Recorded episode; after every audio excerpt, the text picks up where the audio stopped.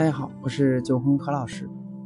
今天呢，给大家分享一个话题：咖啡的苦味到底是好还是坏？咖啡味觉密码，学会吃苦是一件趣事。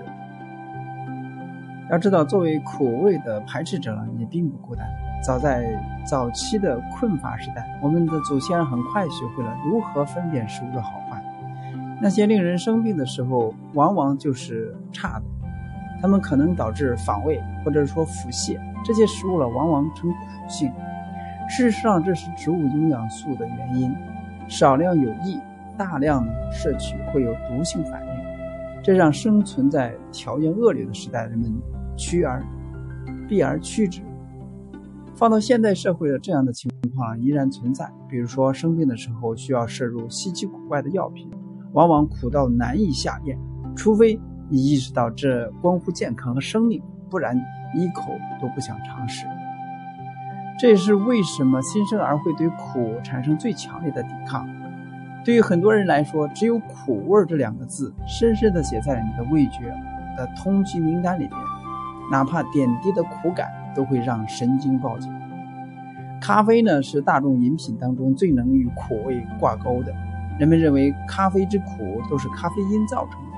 说实话，如果说你喝过低因咖啡后，可能会对这个概念呢产生怀疑，因为低因咖啡的苦度呢似乎并没有受到多少影响。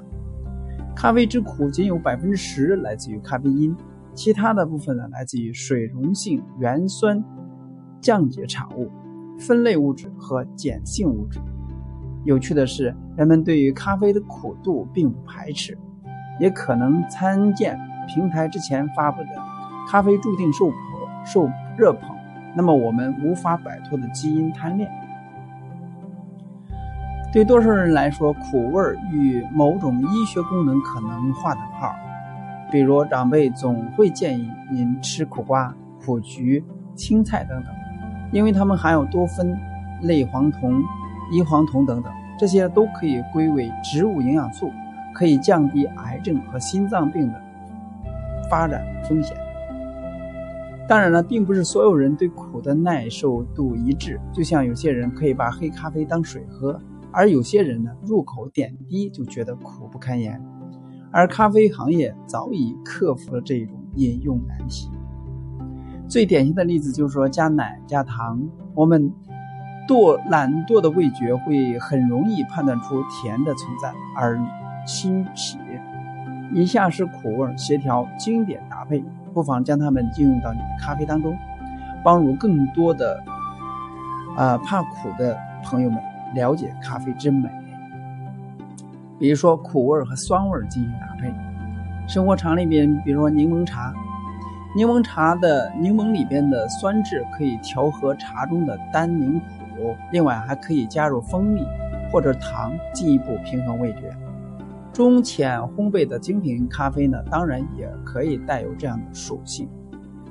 第二种就是苦味和脂肪的搭配。这是生活当中，包括咖啡馆也是常见的，比如说卡布拿铁，这都是咖啡和牛奶脂肪相搭配的明显的案例。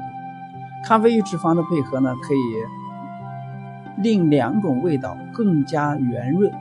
最重要的是，打发后的奶泡呢，增加了一种新的体验，绵柔细腻，让口感对舌尖的刺激进一步减少，要使苦味减淡。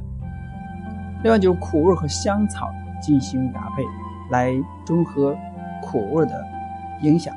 在日常生活中，比如说香草巧克力，许多巧克力的甜品食谱里面都会看到香草。是的，只需要一点点就可以屏蔽苦味的效果。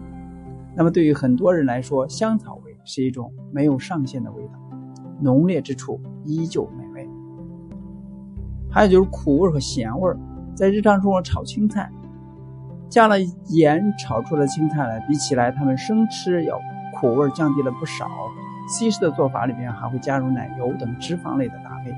当然，加入咸味的咖啡呢，早已在市场出现，比如说海盐焦糖拿铁，充分利用了上面所说的苦味和脂肪和苦味和咸味进行调配的一杯更适合饮用的饮品。咖啡不在神坛之上，而在每个人的平常生活当中。咖啡的味觉密码并非枯燥无趣，咖啡是柠檬茶，是香草巧克力，也是炒青菜。将咖啡滋味放归日常生活当中，也许一次无意的思考，便会在你的咖啡中撞出一种独特的迷人味道。通过以上的叙述呢，可以说咖啡的苦味已在生活当中形成一种美味。希望给大家饮用咖啡呢。扫清障碍。今天呢就到这里，下次再见。